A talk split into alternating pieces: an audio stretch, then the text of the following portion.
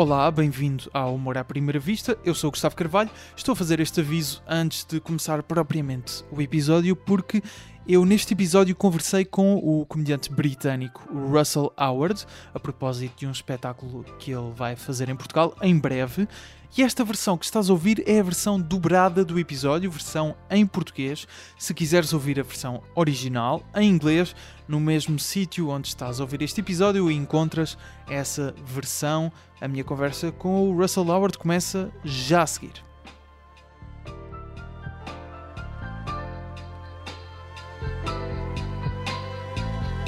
Humor à primeira vista.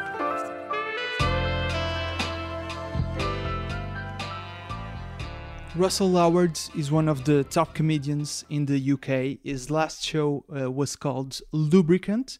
It came out. O Russell Howard é um dos principais comediantes do Reino Unido. O seu último solo chama-se Lubricant, saiu em 2021. O Russell definiu como uma carta de amor ao riso, assistindo ao documentário que saiu com o espetáculo chamado Until the Wheels Come Off. É fácil de perceber o quão apaixonado pela comédia o Russell é. Tanto o documentário como o solo estão disponíveis na Netflix. O Russell também escreve e apresenta o The Russell Howard Hour, um programa de comédia sobre a atualidade britânica no Sky Max. Alguns dos melhores momentos estão no YouTube e nas redes sociais. Ele começou a escrever piadas aos 14 anos e tentou stand-up pela primeira vez aos 18. Agora, tudo culmina com estas duas sessões em Portugal. Como sabem, Portugal, o grande centro da comédia europeia. Russell, obrigado por aceitares o convite. Bem-vindo ao Humor à Primeira Vista. Bem-vindo a Portugal. Estarás fisicamente em Lisboa em agosto. Dois espetáculos, dias 16 e 17. A última sessão já está esgotada. Já lá vamos, mas primeiro quero fazer algumas perguntas sobre o Lubricant. Quando vi o espetáculo e o documentário, fiquei com a ideia de que acho que posso usar este termo, és obcecado pela comédia. Achas que pode existir um ponto de demasiada obsessão, mesmo que adores o que fazes? Às vezes, obsessão a mais pode intrometer-se no caminho para alcançarmos alguma coisa na comédia? even if you love what you do, uh, sometimes too much obsession can can get in the way of you uh, achieving something in comedy. Yeah, I, I, don't know. Like my obsession is with with comedy is like it feels like the universe is constantly throwing out these tiny little Não sei bem. A minha obsessão com a comédia é como se o universo estivesse constantemente a enviar-me pequenas ideias. É um bocado como se eu fosse um chefe de cozinha e o mundo estivesse sempre a tirar-me sabores diferentes e eu estou sempre a tentar fazer o melhor bolo do mundo. É isso que a comédia é para mim. Adoro fazer bolos e atirá-los à cara das pessoas. Quanto a ser uma obsessão, eu simplesmente amo aquilo que faço. É parte de mim. Adoro fazer as pessoas rir, escrever piadas e tentar encontrar certos padrões na vida. Provavelmente há uma forma mais saudável de levar a nossa existência, mas esta é a minha favorita. Adoro fazer stand-up comedy. Em termos de opção entre meter-se no caminho, talvez se eu me ajustasse a certas coisas, conseguisse apresentar um game show na televisão. Mas não seria eu, eu sou um stand-up comedian. You know, maybe if I smoothed myself out a bit, you know, I could I could present kind of you know game shows and stuff like that, but that's yeah. not that's not what I want to do. I'm I'm a stand up, you know. Yeah, no, but I was thinking like uh, if sometimes when we really want uh, to to achieve something. Uh, Mas estava a pensar que às vezes, quando queremos muito alcançar um objetivo, por exemplo, no meu caso, se eu quero muito entrevistar alguém, posso bloquear e acabo por não tomar os passos certos para preparar a entrevista. Imagino que quando estás a escrever stand-up, pode acontecer o mesmo. Yeah, maybe. But I, I, the key is that if you're if you're obsessed with the process, you're fine. Yeah. so if you, and certainly during COVID, I just, it, it, it was my salvation. Was just sat, Sim, talvez. Mas se estiveres obcecado com o processo, vai correr tudo bem. Durante a pandemia de Covid-19, a minha salvação foi estar no quarto a escrever piadas, sabendo que um dia iria ter público à espera para ouvi-las. A obsessão não é tanto sobre fazer o melhor espetáculo de sempre, mas ter prazer em ajustar o motor. Eu gosto de perder tempo a olhar para o motor do carro. Não precisa de ser o carro mais rápido do mundo. A minha ambição é fazer stand-up comedy em todo o mundo, mas não preciso de ser o maior stand-up comedian do mundo. Eu simplesmente adoro fazê-lo, é incrível. I like looking at the engine, you know. Yeah. So, um, yeah.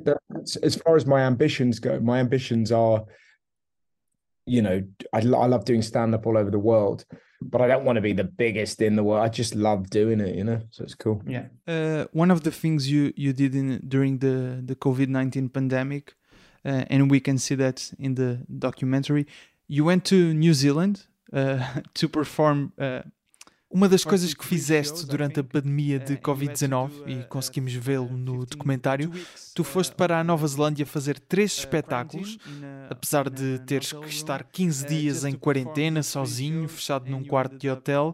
Acabaste por fazer 17 ou 18 espetáculos e provavelmente és o único comediante a quem aconteceu isto. Numa noite tinhas dois espetáculos. Durante o primeiro, toda a gente recebeu uma mensagem do governo a dizer que tinham de ir para casa ao final da noite porque tinham descoberto casos positivos de Covid-19. O segundo espetáculo deve ter sido uma experiência surreal, uh, imagino. COVID-19. I mean, I, I was I was the second show. I mean, I, I, this is just a, a surreal experience. I mean, yeah. It was so strange and also because it was being taped for a special i did. So we did the first taping and it was great. And then we get the announcement and i mean the atmosphere was so just dropped because everyone was like because basically one person in all of new zealand had it. So all of new zealand had to it was extraordinary. Yeah. Um Sim, foi tão estranho, até porque estava a ser filmado para uma série que fizemos. O primeiro espetáculo foi ótimo. De repente recebemos todos o anúncio e a atmosfera mudou completamente, porque basicamente uma pessoa na Nova Zelândia tinha Covid-19 e todo o país teve de fechar. Foi extraordinário. Tive de fazer um espetáculo sabendo que estaríamos num hotel fechado durante duas semanas. Foi tão estranho. Imagino que seja como atuar num bunker quando a guerra está prestes a começar. Mas foi um prazer poder atuar numa altura em que não havia comédia. Houve um momento em que era o único artista em tour pelo mundo. Tive mesmo muita sorte e estava consciente disso. Não me fez confusão estar duas semanas num quarto de hotel, sabendo que depois podia ir viver normalmente. Estava farto, não conseguia fazer mais comédia por Zoom, era completamente morta e sem vida. Assim que pude, fui atuar em parques estacionamento, florestas, tudo o que fosse preciso para fazer stand-up. E meio que voltei a apaixonar-me pela profissão. Acabámos por viajar pela Nova Zelândia para atuar. Foi uma loucura, porque durante uns tempos as bandas de tributo ficaram gigantes. Estavam a fazer arenas na Nova Zelândia, porque mais ninguém estava a dar concertos. Era tão interessante porque encontrava os Kiwi Beatles e algumas bandas eram enormes porque ninguém podia ir em tour. Dava um ótimo documentário seguir essas bandas, porque aquele momento foi o que elas sempre imaginaram que mereciam desde o início. Foi divertido poder atuar e sentir normalidade. E a partir daí, o estranho foi deixar a Nova Zelândia e a Austrália e voltar ao Reino Unido. Estava a voar para a quarentena, não iria poder sair outra vez. Estou mesmo grato por termos ultrapassado isto. Ontem acabei a minha tour pelo Reino Unido. Foram 122 datas desde março. Se me tivesses dito há três anos que iríamos conseguir fazê-lo, não acreditava. Yeah, it was it was just fun to be able to do to do gigs and just be yeah. normal. And then the odd thing was leaving New Zealand and Australia and going back to the UK when I I was flying back into quarantine again and and not being allowed out. So I'm, I'm yeah. immensely glad we're through that. I've literally just yesterday I finished my UK tour and we did 122 dates since uh, March. And if you'd have told me, you know, we'd be doing that, um, you know, three years ago, I wouldn't have believed you. So kind of amazing. Yeah, amazing. Uh, one one of the things I learned from the documentary was the Uma das coisas que descobri através do documentário foi que, quando estavas a começar, o teu pai deu-te um ano para te dedicares apenas à comédia, não precisavas de ter um part-time, era um ano, uh, 100% na comédia, a trabalhar arduamente, e três dias antes de acabar esse período, assinaste um contrato com o teu agente. Ainda é teu agente. The deadline you got signed by your agent. Sim, ainda é. Tu deves pensar no que teria acontecido se não tivesses conseguido um agente a três dias de acabar esse período de um ano. Onde é que achas que estava o Russell Howard se não tivesses conseguido assinar o contrato? I don't know. I think I've got drive from my dad and basically what he was doing. He like I was working part time at the time and you know sort of doing gigs não sei, eu acho que a minha ambição veio do meu pai. Na altura tinha um part-time e atuava umas três vezes por semana. Ele basicamente disse-me: Não pagas renda, ficas em casa, mas tens de atuar cinco vezes por semana. Se é para fazer, é para fazer bem. Foi a forma que ele arranjou de me dizer que eu deveria dedicar-me mesmo à stand-up comedy e analisar que progresso tinha feito num ano. Sem isso, não teria certamente evoluído tanto, porque iria estar confortável. Não há nada como o perigo para conseguires alcançar os teus objetivos. Lembro-me de quando fui viver para Londres, ter de pagar a renda significava que estava disposto a atuar em qualquer sítio, em vez de recusar porque não me parecia bem. Portanto, não só atuava porque queria muito atuar, mas também porque precisava do dinheiro para pagar a renda.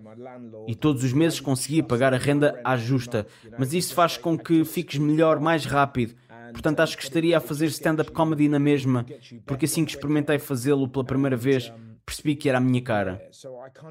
E encontras uma camaradagem incrível, uma irmandade, com pessoas que são meio desajustadas e estranhas, tal como tu. De repente estás num grupo de palhaços. Esse período foi incrível.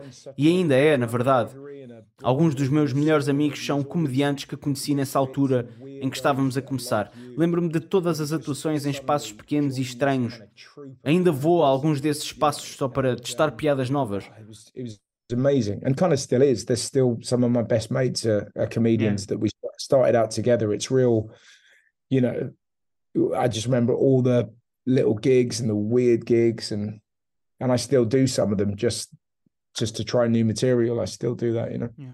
well, we tend to say that uh, if you uh, it doesn't matter if it's comedy, music, uh, whatever. Uh, if a person works hard, if Nós costumamos dizer que se uma pessoa for trabalhadora, tiver talento e sorte, consegue atingir os seus objetivos. Um, tenho alguma dificuldade em acreditar eh, nesta equação, nesta fórmula, porque acho que o uh, talento também vem do trabalho árduo. Neste caso, a sensibilidade para perceberes o que tem graça ou não pode vir do trabalho, da repetição e não do talento. Achas que existe mesmo talento natural ou vem uh, tudo do trabalho árduo? Uh, knowing something is funny uh, may come from hard work, not necessarily talent. Do you think talent is really uh, a thing, natural talent, or everything comes from hard work?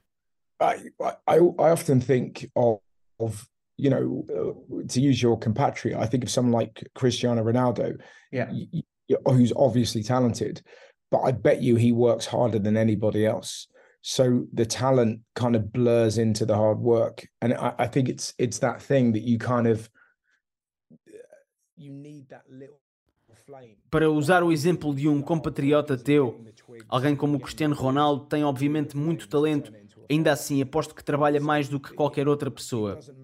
O talento dissipa-se no trabalho árduo. Acho que precisas daquela pequena chama, mas no final de contas o trabalho árduo é apanhar os galhos e a madeira e aproximá-los da chama para chegares ao fogo. Não interessa o quão talentoso és, se não trabalhares arduamente, não vais chegar lá. Há imensos humoristas talentosos que são preguiçosos, não escrevem texto novo, não vão atuar, não marcam atuações e começam a regredir.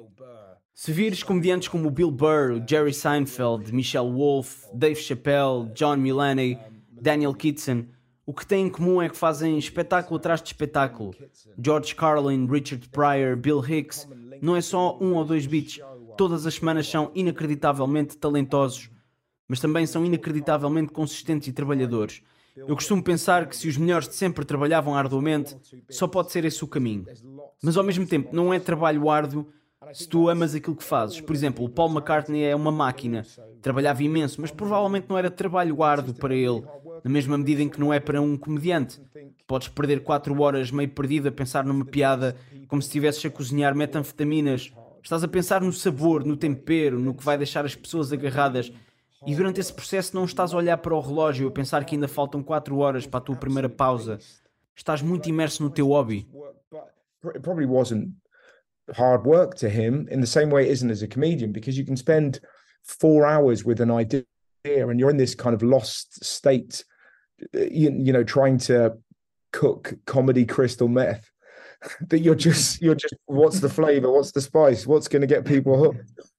You know yeah. but, but you're not looking at your clock going oh god uh, four hours until my first break because you're consumed with um with the hobby because it's yeah. it's like grabbing a guitar and trying to find the the tune out of it and you just go oh jesus four hours has gone by fuck you know Uh, you, you say lubricant is a love letter to Dizes que o lubricant é uma carta de amor para o riso. Encontras esse conceito enquanto estás a trabalhar nas piadas ou apenas quando tens o texto completo? Oh, this is kind of a love letter, love letter to laughter. Well, see, the tour was called Respite because yeah. I, I, I just feel like laughter is a respite from life, and it's like you're when you're lost in laughter, you're not thinking about any anything else. You're just in this kind of beautiful zone. Yeah, this sort of like, and you you know you you kind of it's like a societal orgasm, you, you know, and you it, you're kind of together. A tour chamava-se Respite, porque acho que o riso é uma espécie de refúgio, de ponto de descanso e conforto da vida. Quando te perdes no riso, não estás a pensar em mais nada, estás numa zona incrível. É uma espécie de orgasmo social. Naquele momento estão todos juntos. Foi daí que veio o nome e surgiu-me uma frase: O riso é o lubrificante que torna a vida suportável. E pensei que para a Netflix era fixe ter um título como Lubricant, lubrificante, porque as pessoas ficam curiosas sobre o que realmente significa. E esse título surgiu mesmo no final, quando estava a tentar finalizar o espetáculo. Nesse aspecto sou parecido ao Chappelle, Bill Burr, George Carlin. Eu não consigo escrever um espetáculo e começar por explicar sobre o que vou falar. O espetáculo que vou fazer em Lisboa é diferente do que fiz no início da tour no Reino Unido. E quando estiver em tour na América e na Austrália durante o próximo ano, o espetáculo vai ser diferente. Porque isso é exatamente o que é stand-up comedy. É tentar criar novos textos, trocar a ordem das coisas, para ter sempre algo diferente para oferecer. Portanto, o título vem sempre no final, mas tenho sempre na minha cabeça um espacinho para pensar em títulos. Acho que já tenho o título para quando lançar este espetáculo. titles. I think I've got one for the when I record this special. I think I've got the title. Um, but uh, but yeah, I, I'm not very much a. It's a work in progress. Yeah, well, because it, it, that that's the the majesty of it. You know, it's kind of that you've you can have an idea and you can talk it through and you create with the audience and it's just the best or you might have like i was at a gig the other day in york and I walked on stage and a lady said, Will you Isso é a magia de tudo isto. Tens uma ideia, pensas sobre ela e crias e desenvolves o texto com o público. No outro dia fiz uma atuação em York Entrei em palco e uma senhora perguntou se eu podia assinar o braço dela. Eu disse que sim, e do nada ela tira o braço prostético para o palco. Assinei o braço e deparo-me então com um dilema. Como é que atiro o braço prostético de volta a uma senhora com um braço? Foi tão engraçado e um início de um espetáculo tão deslocado que ficas logo num espaço interessante. E ela disse-me que aparentemente os melhores braços prostéticos são feitos em Bristol, cidade de onde eu sou. Não somos conhecidos pelo nosso intelecto, somos pessoas gentis, simples e felizes. Portanto, para aquela atuação específica, isto foi uma variável incrível que percorreu todo o espetáculo. Eu tenho de ser capaz de misturar o meu espetáculo com esta situação e criar algo único. Uma das coisas que mais me chateia é ver um comediante entrar em palco. Por exemplo, comediantes britânicos em países estrangeiros que dizem sobre o que é o espetáculo e começam. Não me lixes, porquê que não mandas só uma gravação? Já que não vais estar cá, não tens qualquer interesse em fazer crescer o espetáculo. Apenas sobes a palco e dizes tudo da mesma forma. Se olhares para comediantes como o Bill Burr, o Dave Chappelle, o Daniel Kitson, o Chris Rock, reparas que estão sempre a tentar coisas novas. Não vão atuar à Austrália e fazer o mesmo espetáculo. evolving it. You yes. just rock up and you say it the same way that you always say, and it's just you know. Whereas if you look at somebody like you know Burr or Chappelle or Daniel Kitson, uh, you know any great comic, Chris Rock, they'll always move stuff around. You know, they'll they'll never just you know perform in in Australia and have it be the same show. You know. Yeah that story of the prosthetic arm is really interesting for for a, a question I wanted to to ask you because you, you in the special you share some uh, stories. Essa história do braço prostético é muito interessante para uma pergunta que quero fazer porque no Lubricant partilhas algumas histórias dos teus sobrinhos memórias que têm um significado especial para ti por causa do riso. É o ponto comum das histórias. Achas que o riso do público, através de stand-up comedy, consegue criar memórias tão poderosas como essas histórias com os teus sobrinhos? Porque são tipos de riso diferentes. Nós, temos a expectativa de rir quando vamos a um espetáculo de stand-up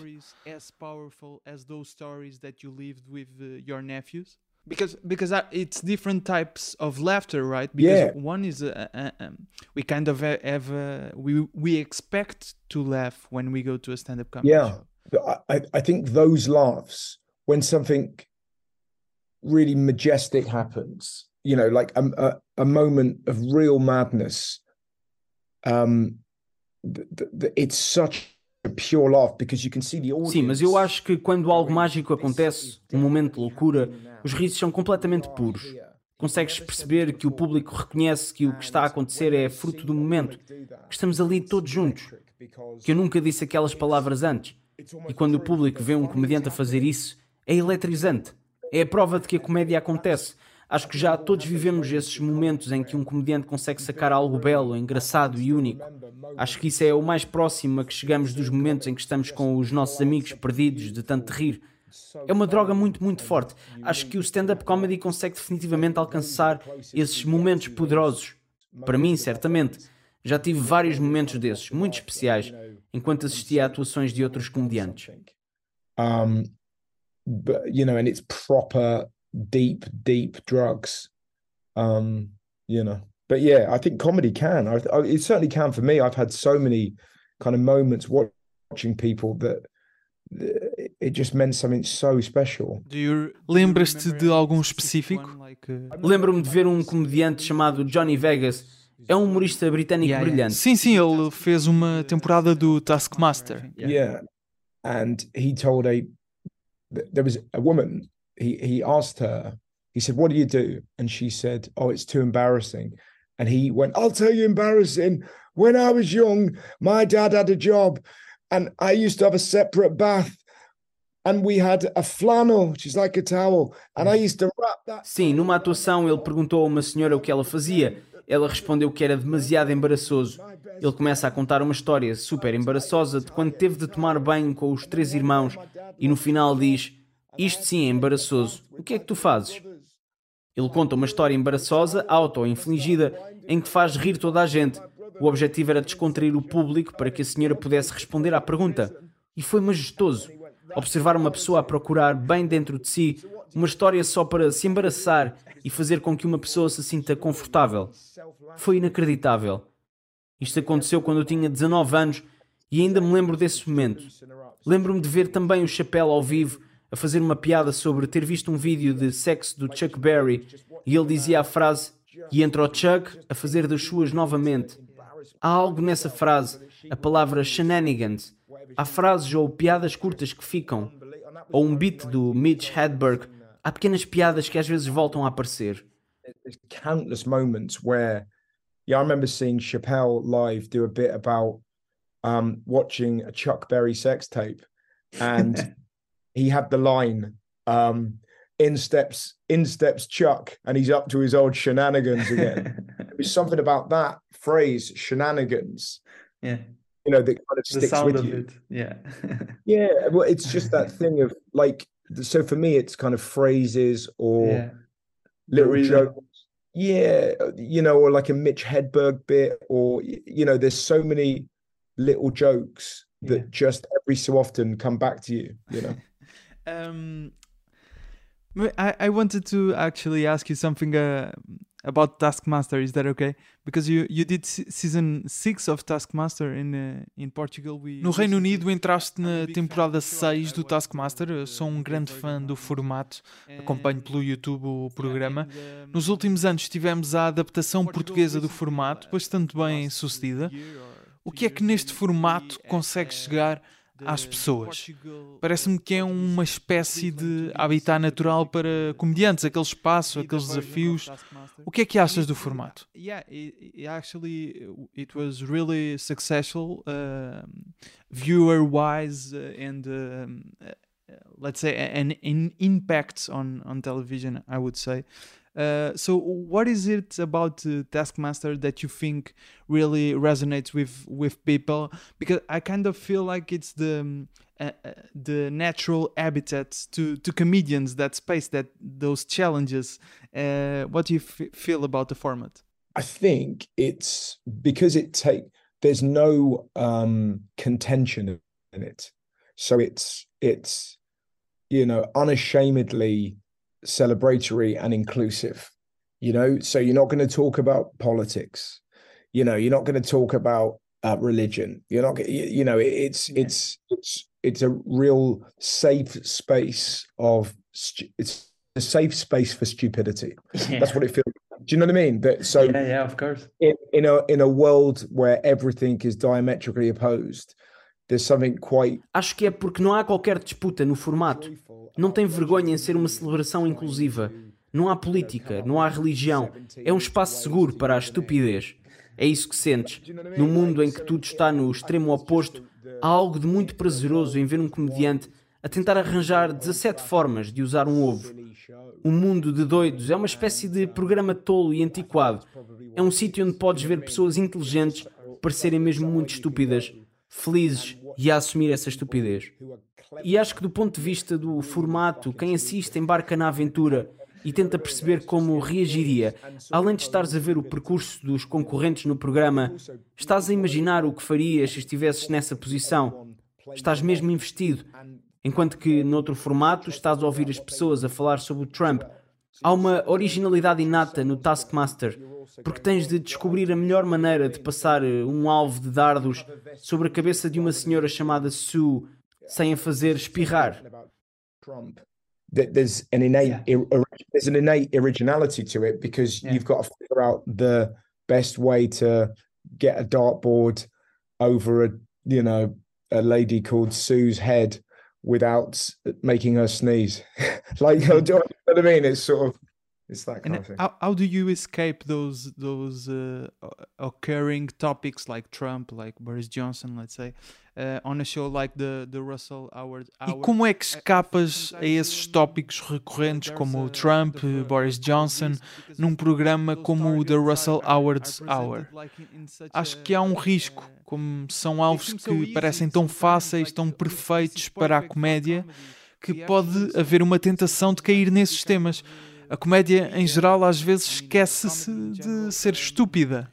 Forgets to, to be uh, stupid sometimes. You you also talk, uh, talk a bit about that on, on the on the documentary, the stupidity, uh, like starting with uh, something stupid. Yeah, well, I, I think it's the, the, the way we try and do it is on the show. We always try and write like comedy club funny rather than TV funny. Yeah. You know, Sim, acho que no programa tentamos sempre escrever piadas que sejam engraçadas para um comedy club e não para a televisão.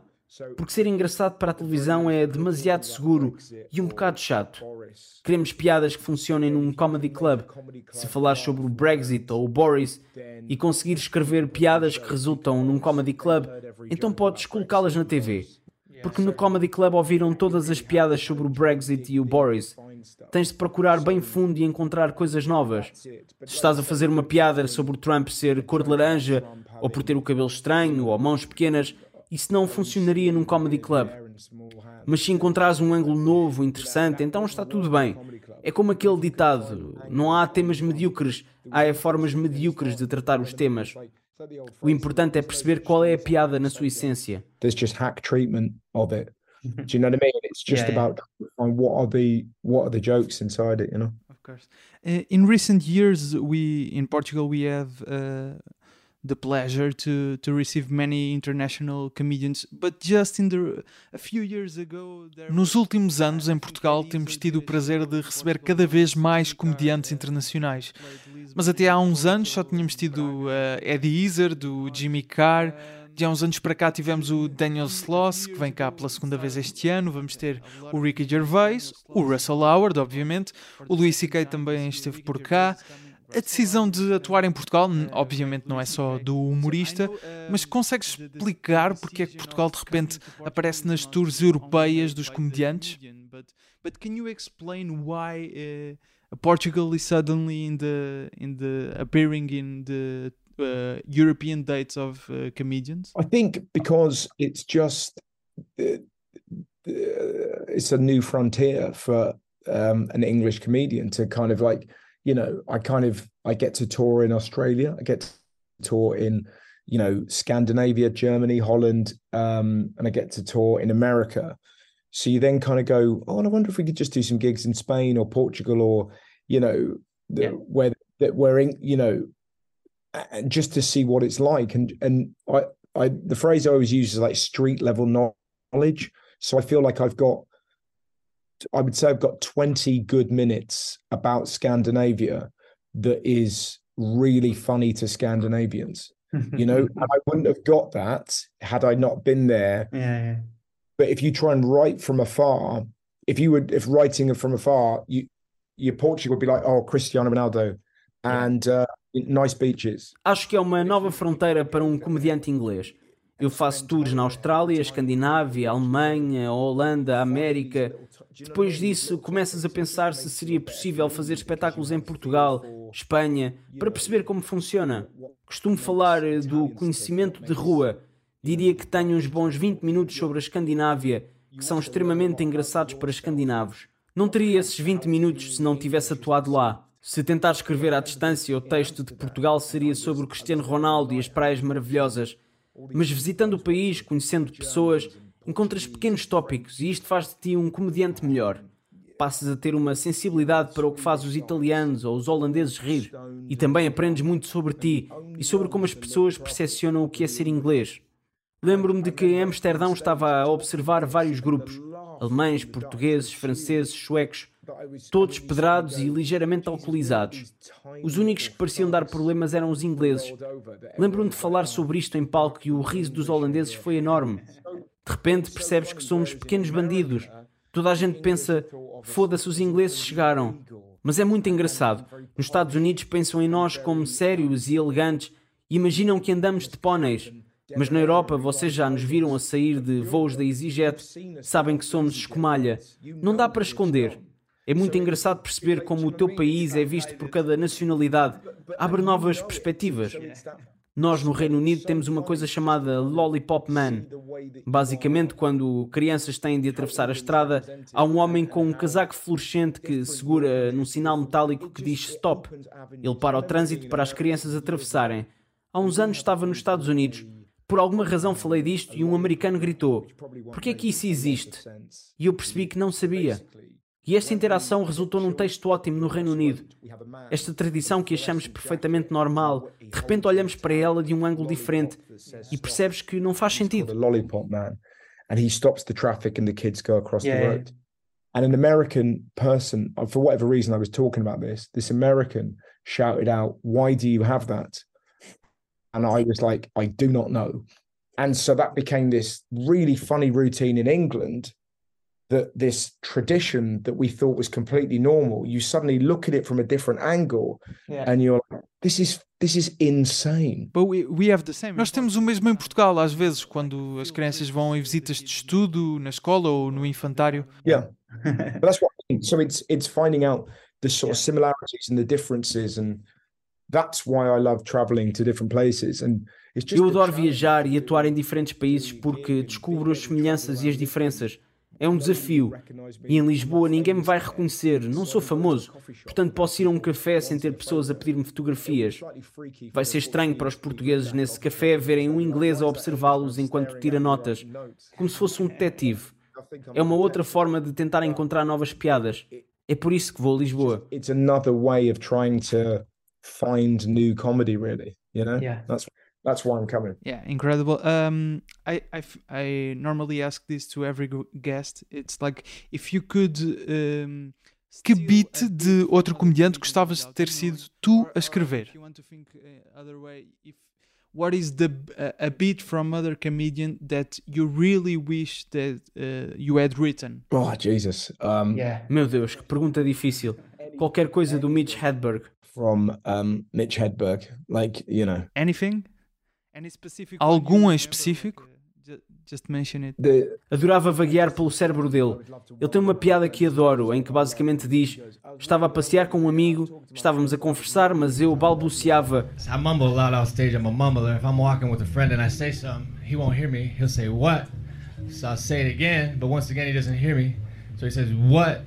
But really it's just some insignificant shit that I'm saying. But now I'm yelling, that tree is far away. That tree is far away. Aquela árvore está mesmo muito longe. Esta piada é uma janela para o cérebro desvairado dele. Ele consegue tornar uma conversa sobre nada numa piada. You probably have met many people in the comedy world. Uh, Tens alguma história de quando conheceste alguém que admiravas imenso e não soubeste como reagir? Got like starstruck or uh, you didn't know how to react. I remember meeting Eddie Izzard years and years ago, and we just we I just had a shit. Um, it was in, a in a toilet. It wasn't in the street. And, and he just had a wee, and we were Lembro-me de conhecer o Eddie Izzard há muitos, muitos anos. Tínhamos acabado de sair os dois da casa de banho. E ele é pequeno, mas caminha de forma muito elegante. Ele desliza pela vida. E eu estava tão consciente que, comparado com ele, parecia um símio a andar, com as minhas mãos ao contrário. Era um autêntico macaco e tentei alterar a forma como caminho para parecer mais impressionante. Ele reparou e perguntou-me se estava a tentar andar como ele. Eu confirmei e ele disse que era um pouco estranho. Foi assim que o conheci. Quando nos encontramos mais tarde, ele felizmente não se lembrava, portanto, tudo acabou bem. And um, that was the first time I met him.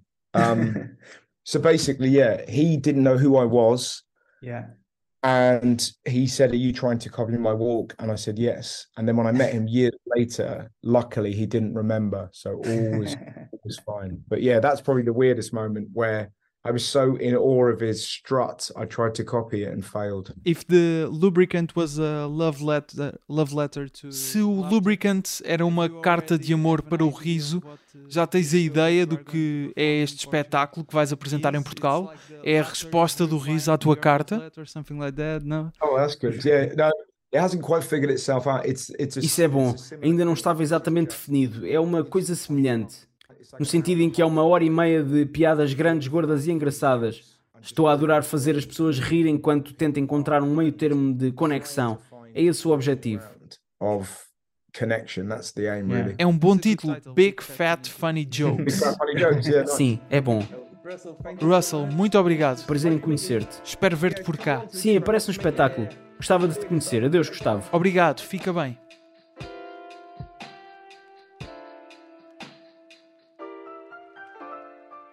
Russell Howard está no Instagram em Russell Howard, eu em Gustavo Rito Carvalho, o podcast em Humor à Primeira Vista podcast. A dobragem da voz do Russell Howard neste episódio é do Ruben Tiago Pereira, obrigado Ruben. A ilustração é do Nuno Amaral. Os jingles são do Ruben de Freitas e do Luís Batista, com vozes do Rui Mirama e do Tiago Filipe. Há episódios para ouvir nas plataformas de podcasts. Já agora, aceitamos reviews. Com agosto a chegar, fazemos uma pausa no podcast, mas o regresso em breve. Até lá é seguir o Humor à Primeira Vista no Instagram, em humoraprimeiravista.podcast. Estou também no TikTok, em Gustavo Rito Carvalho. Até um dia.